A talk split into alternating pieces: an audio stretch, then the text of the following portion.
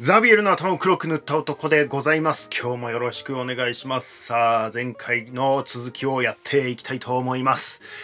和平は名ばかりで小競り合いが続いていた。一応前回のね、あの、振り返っておくとね、ガザの戦いでね、えーデメトリオスがプトレマイオス・セレウコス軍にね、負けてしまって、アンティゴノスも本当はギリシャ本土に乗り込んでいこうとしたんだけど、それが挫折してしまったと。で、セレウコスがバビロニアを奪還してしまったんで、まあ、あの、後輩の憂いがね、かなり大きくなってきたんで、えーもうちょっとギリシャに行ってる場合じゃなくなっちゃったんで、とりあえず一旦和平を結んだっていう感じでしたよね。だけどその和平は名ばかりで小競り合いが続いていたっていうことですね。そしてマケドニアではね、カッサンドロスがアレクサンドロス4世とロクサネをやっちまったということですね。一応アレクサンドロス4世と6世年の死は伏せられていたんですけど多分みんな感づき始めているっていう感じだと思います。な実質3年間ぐらいねあの秘密にしてたみたいなんですよ。公表はしなかったみたいなんですね。そしてバビロニアを取り戻したセレウコスのもとにですね、何度もアンティゴノスが攻撃を仕掛けるんですが、もう、あの、セレウコス、そこでかなり踏ん張ってですね、えそれを跳ね返し続けたんですよ。バビロニア戦争とかって言われますけど、これもう結構数年続いてたんですね。もうあの、バビロニアを、やっぱり、かなり大事だったんですね、バビロニアね。ね、三方から囲まれる形になっちゃうわけじゃないですか。バビロニア取られたまんまだとね。バビロニアを抑えるとね、東行けるんすよ。かなり東の方ね。アンティゴノそっち行けなくなっちゃうんで。やっぱりここ重要なんですよね。バビロニアに固執し続けてですね、あの、何度も何度も攻めるんですが、やっぱセレウコス強いんすよね。なんかわかんないけど。もうそれをとにかく跳ね返し続けるというような展開になっていきます。アンティゴノスは打開策を探っていた。バビロニアは奪還できなそうだなと。こういうことでですね、まあちょっと違う手を考えるみたいな感じですね。そうだ。切り札があった。ヘラクレス・バルシネ親子。覚えてますか？バルシネとヘラクレス。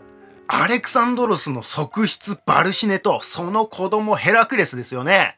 あバルシネってね、あの、もともとメムノンのね、奥さんだったバルシネですよ。それを側室にして、ね、子供をだいぶ前に産んでたんですよね。その名もヘラクレスってそのまんまだな、みたいなね。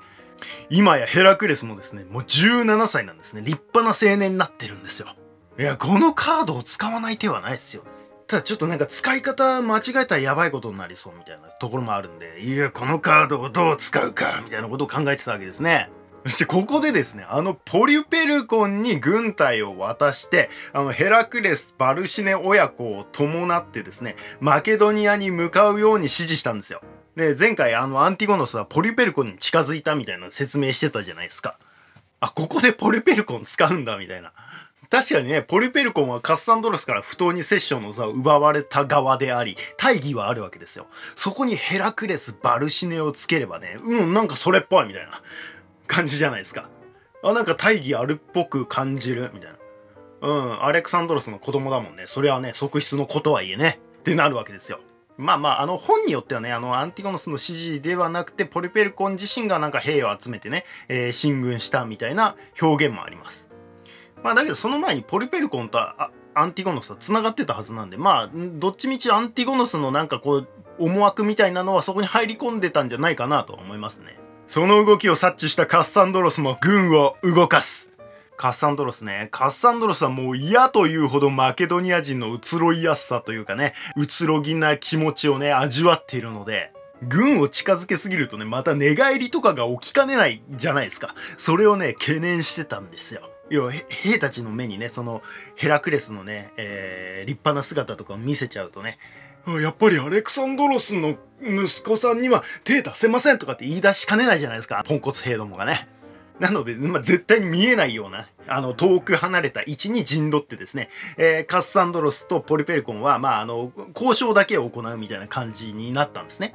まあまあ、自分で行ったっていうよりは、まあ、施設を送り合ったみたいな感じなんでしょうけどね。ポリペルコンさん、お久しぶりです。あなたもなかなかしぶといですね。さすが我が父に後継者と指名されただけある。でももう、あの時と状況が違います。今やマケドニアの敵はアンティゴノスさんですよ。私はこうしてマケドニアを守っている立場です。どうですポリペルコンさん？私と組みませんか？あなたはマケドニアに帰りたいのでしょ帰ってきてくださいよ将軍として 言うんですね。で、ポリペルコンはですね、え、あ、え、あ、いいのか？マケドニアに帰っていいのか？食いつくっていうもちろんです。ただし、ただしなんだ？ただし。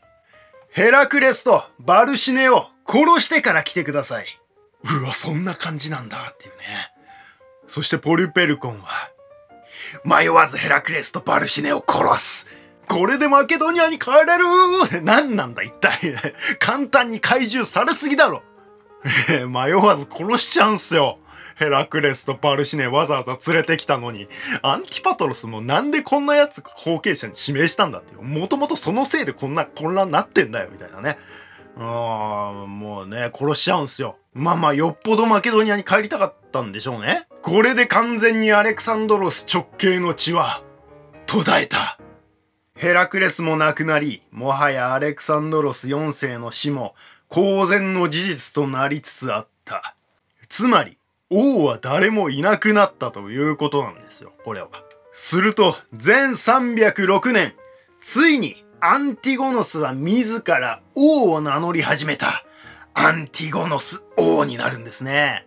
さあ、アンティゴノスはね、あの、ポリペルコンヘラクレス作戦失敗に終わっちゃいましたからね。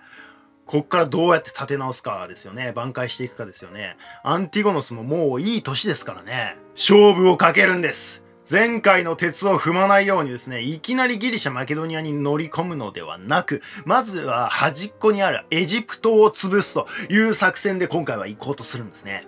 で、前回はね、あの、デメトリオス対プトレマイオスでしたけど、そのアンティゴノスの息子対プトレマイオスでしたが、今度はね、えー、アンティゴノス自ら行きます。アンティゴノスがとんでもない大規模部隊をですね、エジプト国境付近に配置するんですね。その数、歩兵8万、騎兵8000。プーチンかって感じですけど。そして海路でですね、まあ、エジプトでカイロっていうとあれですけど、あの、海、海を通ってですね、あの、ナイル川に侵入してですね、そこから侵攻を試みたんですね。が、嵐に遭い、多くの船を失ってしまうんですね。プトレマイオスにとってはこれ神風になるんですよ。してナイル川を防衛ラインとして、そのプトレマイオスも陣取ってたんで、まあ、向こう岸で陣取ってたんでですね。陸軍は川幅がありすぎて侵攻できないわけですね。その海軍がナイル川通って来てくれるのを待ってたんですけど、船が来ないことには何もできないという感じになるんですね。こうして神風によってですね、圧倒的多数のアンティゴノス軍を追い返すことに成功したんですよ。さあ、またもやね、あの、連合軍の勝利ですよね。プトレマイオス、カッサンドロス、リュシマコスの連合軍の勝利なんですよ。もう大いに喜んでですね、そしてまあなんかこのどさくさに紛れてですね、アンティゴノスに対抗するためっていう意味もあるんでしょうけど、あの、それぞれがそれぞれに王を名乗り始めるんですね、もう。ね、プトレマイオス王だし、カッサンドロス王だし、リュシマコス王なんですよ。あとセレウコスもか、セレウコス王もですよ。みんな王様になっちゃうんですよ。ついに王国が乱立する状態に突入していくんですね。だからもう王国対王国の戦いになっていくんですね。こっからは。だが連合軍の喜びもつかの間、今度はですね、息子のデメトリオスがですね、プトレマイオス領であったキプロスとかね、キプロスとかロードス島とかをですね、あの、上陸包囲してガンガン領地削ってくるみたいなことをやってくるんですね。ここでデメトリオスがですね、かなり活躍しててですね、前回のね、えー、ガザの戦いでね、プトレマイオス、セレウコスに、ね、敗北を喫して、えー、結構ね、なんか屈辱的な負け方をしてましたよね。で、あの時ですね、えっ、ー、と、プトレマイオスになんか捕虜を大量に取られたんですけど、もうかわいそうだから返してやるよみたいな感じで無償でこう返されたみたいなことがあったんですよ。で、このなんかキプロス、ロードス島のね、あの攻略戦の時にね、あのプトレマイオスに対して同じことをやり返すっていうね、えー、ことをやったみたいですね。お、捕虜、捕虜もらったけど、あの、私いらないんで、返します、プトレマイオスさん。みたいな。まあ、それでね、なんか雪辱を晴らす感じになってるんですよね。そしてさらにですね、デメトリオスはですね、ギリシャ本土にも上陸をするんですね。何をするかっていつものやつですよ。カッサンドロスの支持基盤を崩しにかかる。あの、デメトリオスね、あの、見た目もいいし、あの、声も綺麗だし、演説も得意なんですよね。市民諸君君たちが築き上げた民主制の伝統はどうした？君たちは自由の民だろうなぜカッサンドロスなどに屈し、圧政に甘んじている今こそ、立てよ市民うわーうまい。だからギリシャ各国でね、こういう演説をして回ってですね、アンティゴノス・デメトリオスがね、あの、味方につくから、勇気を持って立ち上がれと、民主制を取り戻せということをですね、あの、火をつけて回るんですね。まあ、要はそのカッサンドロスに反対するような政権を次々にそのギリシャ各国でね、作ろうという工作をするっていうことですよね。いや、マジで現代のね、シリアとかベラルーシとかウクライナとかね、起きてる現象と全く一緒ですよね。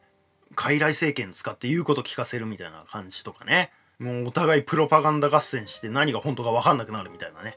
軍事大国が小国に対して都合のいい政権を作ろうとする合戦がですね、またもや繰り広げられてですね、完全にここでカッサンドロスは支持基盤を切り崩されるんですね。つまりギリシャ各国がまたもや民主派になるんです。それもそのカッサンドロスに反対するような民主派っていう感じですね。もちろんここでもですね、いろんな戦闘とか起きてるんですけど、事前にロードス島とかそのキプロスとかも抑えていて、政界権握っていたのが大きかったみたいですね。もうデメトリオスはもう各戦いに勝利していくような展開になっていきます。やっぱデメトリオスはただのポンコツじゃないですよね。かなり活躍してますよね。そしてアンティゴノス・デメトリオスはですね、最後まで抵抗していたコリントに勝利するとですね、コリントってあのアテネの隣のね、コリントですよ。で、アンティゴノスが言うわけですよ。これでギリシャは自由だ。我らは対等な同盟者であり、偉大なフィリッポス2世の後継者である。ここに、コリント同盟の復活を宣言する。コリント同盟。かつてフィリッポス2世がカイロネイアの戦いでテーベアテネ連合軍を破った後に結成したコリント同盟ですね。ヘラス同盟とも言いますね。カッサンドロスは政界権支持基盤を奪われた。それだけでなくギリシャ各国の敵意がカッサンドロスに向かっている状態。だしね、もうコリント同盟再結成とか言ってなんかアンティゴノスたち盛り上がり出してですね、もう明らかにモメンタムというか、流れはもうアンティゴノスっていうような感じになっていったわけですね。もはやこのタイミングで対抗することができずにですね、カッサンドロスはアンティゴノスの和平をもう一度模索するんですね。あ、ちなみにですね、あの、YouTube 見てた方はお気づきかもしれないんですけど、あの、地図の色がいつの間にか変わってるんですが、えー、っと、実はですね、セレウコスはこの、あの、どさくさに紛れてですね、そのアンティゴノスとデメトリオスはギリシャにかかりっきりじゃないですか。でセレウコスはですね、このどさくさに紛れて、その間に、あの、バビロニアからですね、あの東の方をもうめっちゃ抑えに行ってるんですよ。かなり東の方まで勢力伸ばしたらしいんですね。えー、バクトリアあたりまで行ったっていうふうに言われてますね。あとまあ、インドの、インドの手前ぐらいまで行ったんだと思いますね。おやるな、セレウコスっていう。まあ、そしてね、あの、カッサンドロスは、えー、アンティゴノスと和平を模索するということですね。まあ、結局和平かよって感じですけどね、まあもともとアンティゴノスにガチでね、対抗しようっていうのが、ちょっと無理があったのかもしれないとも思っちゃいますよね。アンティゴノスはですね、カッサンドロスに対して無条件降伏を要求するんですよ。一切の条件をつけるなと。カッサンドロスの身柄とかもね、あの、もう、アンティゴノスがそうお前をどう処分するか決めるみたいな感じですよね。すべての権利を放棄せよと迫る。カッサンドロスはですね、今度はリュシマコスに相談するんですね。リュシマコスさんどう思います？無条件降伏とか言われてるんすけど、もう降伏するしかないんすかね？リュシマコス。いや、まだワンチャンあるだろ。マケドニアをアンティゴノスさんが取るというインパクトはめちゃくちゃ大きい。なんせみんなの故郷だからな。マケドニアが取られれば、その他の領地も時間の問題であるということはみんなわかるはずだ。自分だけが安泰だなどとは考えないだろう。今一度プトレマイオスとセレウコスにも呼びかけて最後の反抗作戦を実行しよういや、またやんの？って感じですけどね。いや、別になんか前回とそんな状況変わってないと思うんで、どうなんすかね？とも思いますけど、アンティゴノスが無条件降伏とか言っちゃったせいというのもあるんですよね。その、まあ、カサンドロスもやっぱり無条件降伏はさすがにねえだろうと。この状況的にね。いやそんな条件飲むぐらいだったらもうワンチャンにかけるかっていうような感じだったんだと思いますね。もうなんかあれですよね。明治維新のね、こう倒幕派が優勢になったと思ったらなんか金門の変になったりとか三朝同盟になってまた盛り返すみたいなね。あの、この感じに似てますよね。長州征伐強くやりすぎて今度はなんか逆に長州強くなって出てくるみたいなね。なんかそんな感じっすよね。今一度最後に団結して対抗する。そしてですね、今度はですね、もうそのアンティゴノスたちの準備が整う前に速攻で動き出すんですね。カッサンドロスはね、もうかなり勢力とかも削られているんで、えー、リュシマコスにですね、カッサンドロスはある程度もう兵力を預けてですね、もうリュシマコスさん今回お願いしますという感じになるんですよ。で、リュシマコスが小アジアに上陸して進軍していくと。ついにリュシマコス動き出したかって感じですけどね。同時にセレウコスもですね、リュシマコスと合流すべくバビロンを出発して西に向かうんですね。セレウコスね。バビロンから西に向かっていく。そしてプトレマイオスもですね、エジプトを出てシリア方面に向かっていく。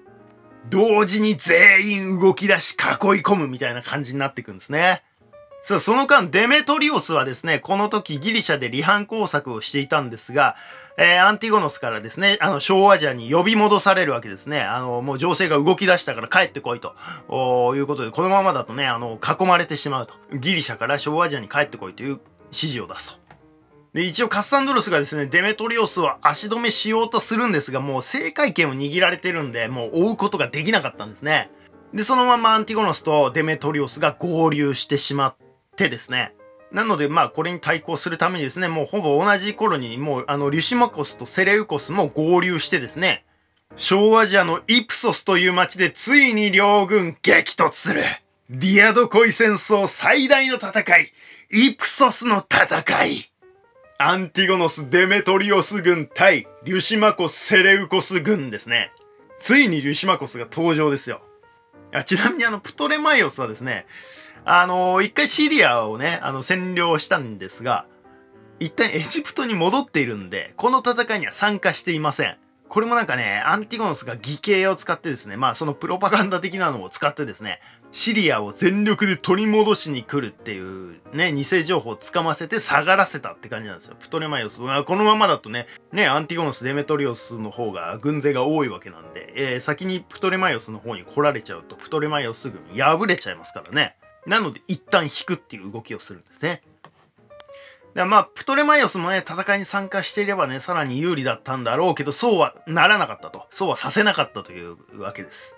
でも実はですね、この最大の戦いであるイプソスの戦いは歴史書の欠損みたいなのが多すぎてですね、えー、断片しか伝わってないんですよ。なので以前ご紹介したですね、古代ギリシャ人の戦争という本でですね、その著者がこれまでのあの、戦いとかね、えー、状況とか断片から推測した内容の紹介となってしまいますが、ご了承ください。アンティゴノス軍歩兵7万、騎兵1万、戦増75。アンティゴノスは中央後方に陣取ります。えー、デメトリオスは右翼ですね。右翼の前線にいるという感じですね。あ、アンティゴノスは中央なんだ。っていうね。もうさすがになんかこの時アンティゴノス80歳のおじいさんですからね。で、中央の後方にいるわけですよ。もう中央後方の、その、誰よ三世みたいなね。えー、ああいうもう、まあね、もう、王様ですからね。アンティゴノスもね。そこに陣取るわけですよ。リュシマコ・セレウコス軍、歩兵6万4千、騎兵1万5千、戦増400、戦車120。もう今更戦車かよって感じですけど、あと象多いなっていうね。なんかね、この像はですね、あの、マガダ国のチャンドラ・グプタからですね、セレウコスが譲ってもらって連れてきたと言われてるそうなんですよね。いや、本当かよって気はしないではないですけど。まあ、セレウコスね、東の方に進んだじゃないですか。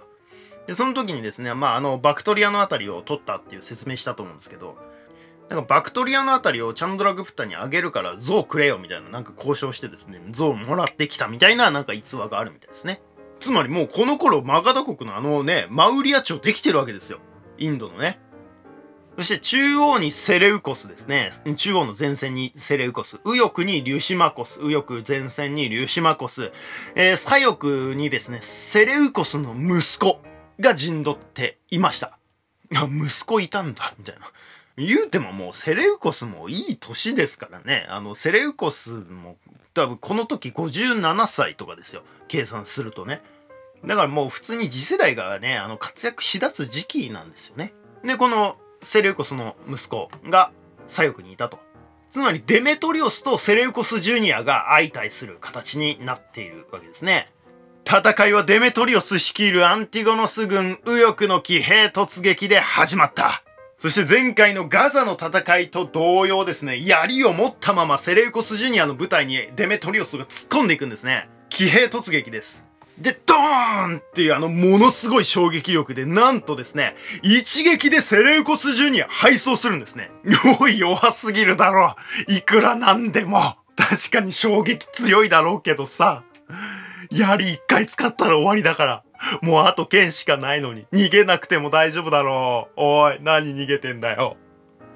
まあそんな感じですけど、まあ逃げちゃうんですね。で、デメトリオスはですね、セレウコスジュニアを追ってどんどん進んでいくんですよ。前に前にね。すると、気がつくとですね、アンティゴノス軍右翼と中央にものすごい感激ができてるんですね。まあそらそうだろうって感じですけど。デメトリオス調子に乗って負荷を追いすぎたっていう。で、中央や右翼ではですね、もう一進一退お互い譲らない攻防が続いているんですが、まあ、ここでもいろんな戦術とか駆使されながらですね、じりじりとですね、セレウコス・ルシマコス連合軍が優勢となって徐々にアンティゴノス軍が後退していく形になっていくんですね。まあ、アンティゴノスとしてはですよ。デメトリオスは何をやっているバカ者めしかし必ず奴は戻ってくるミラの者それまで耐え忍ぶのだ戦列は崩すなデメトリオスが深追いしすぎたのもあるだろうが、むしろセレウコスジュニアがあえて敗走したふりをしてわざと引きつけていたのではないかと。いうようなこともね、本の中には書かれてましたね。そしてセレウコスはですね、アンティゴノス側右翼と中央の大きく開いた感激にですね、戦争部隊を送り込むんですよ。で、まあ、あの、戦争部隊を送り込んで、これ中央に突撃させて包囲するみたいな感じに普通は思うじゃないですか。だけど、そうではなくてですね、その場に戦争部隊とどまらせてですね、デメトリオスが帰ってくるのをこう遮断するように配置したんですね。なるほどと。で、我に帰ったデメトリオスはですね、し、しまった深追いすぎた戻るぞ父上が危ないとか言ってこう戻ってくるんですね。うわーゾウいるめっちゃいる なってですね、阻まれるっていう。いや、ゾウ本格的に活躍したの初めてじゃねって感じですけど。ゾウめっちゃいて帰れないっていう風になるんですね。父上すいません全然進めませんアンティゴノさん、何をやってるんだバカ者その間も徐々に押し込まれていくアンティゴノス軍ですね。もうアンティゴノスはとにかく兵たちが逃げ出さないように鼓舞し続けるしかないわけですよ。で、もうデメトリオスがなんとか帰ってくるのを待つしかないわけです。大丈夫だ何も心配ないデメトリオスさえ戻ってくればこちらが圧倒的に有利まあそらそうですよね。セレウコスジュニア逃げちゃってるわけですからね。今逃げ出せば全てを失うぞ耐えろ耐えろ耐えろまあ、きっとね、もともとファランクスの、こう、後ろに陣取っていたアンティゴノスもですね、徐々にもう前線近くで出てきて、兵たちに自分の姿を見せつけてですね、叱咤激励していたのでしょう。つまり、めちゃくちゃ目立つ位置にいたはずなんですね。それをまあ、セレウコス側の兵が見つけるわけですよ。アンティゴノスだセレウコス軍の兵が投げた槍が、アンティゴノスの胸を貫く。恐れるな耐え続けろ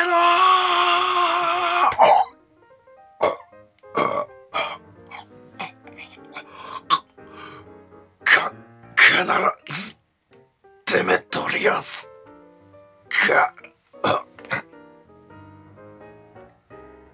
大将であり、今や王であったアンティゴノスが死んだ。全軍大混乱となり、総崩れとなる。またもやデメトリオスは取り残されてですね、命からがら、なんとか逃げ出すのが、やっとという状態。セレウコス・リュシマコス連合軍解消。そしてついに、アンティゴノスを撃つという大成果を上げた。かっこセレウコス軍が、てんてんてんみたいな。リアド恋たちの中で、きっと一番アレクサンドロス帝国最高という夢を強く描いていたであろう男、アンティゴノス。もしかしたらね、エウメネスがアンティゴノスについていたら成し遂げられていたのかもしれないとも思ってしまいますよね。まあまあ、そりゃね、エウメネスにもエウメネスの考えがあったわけですから、それは実現しないんですけども。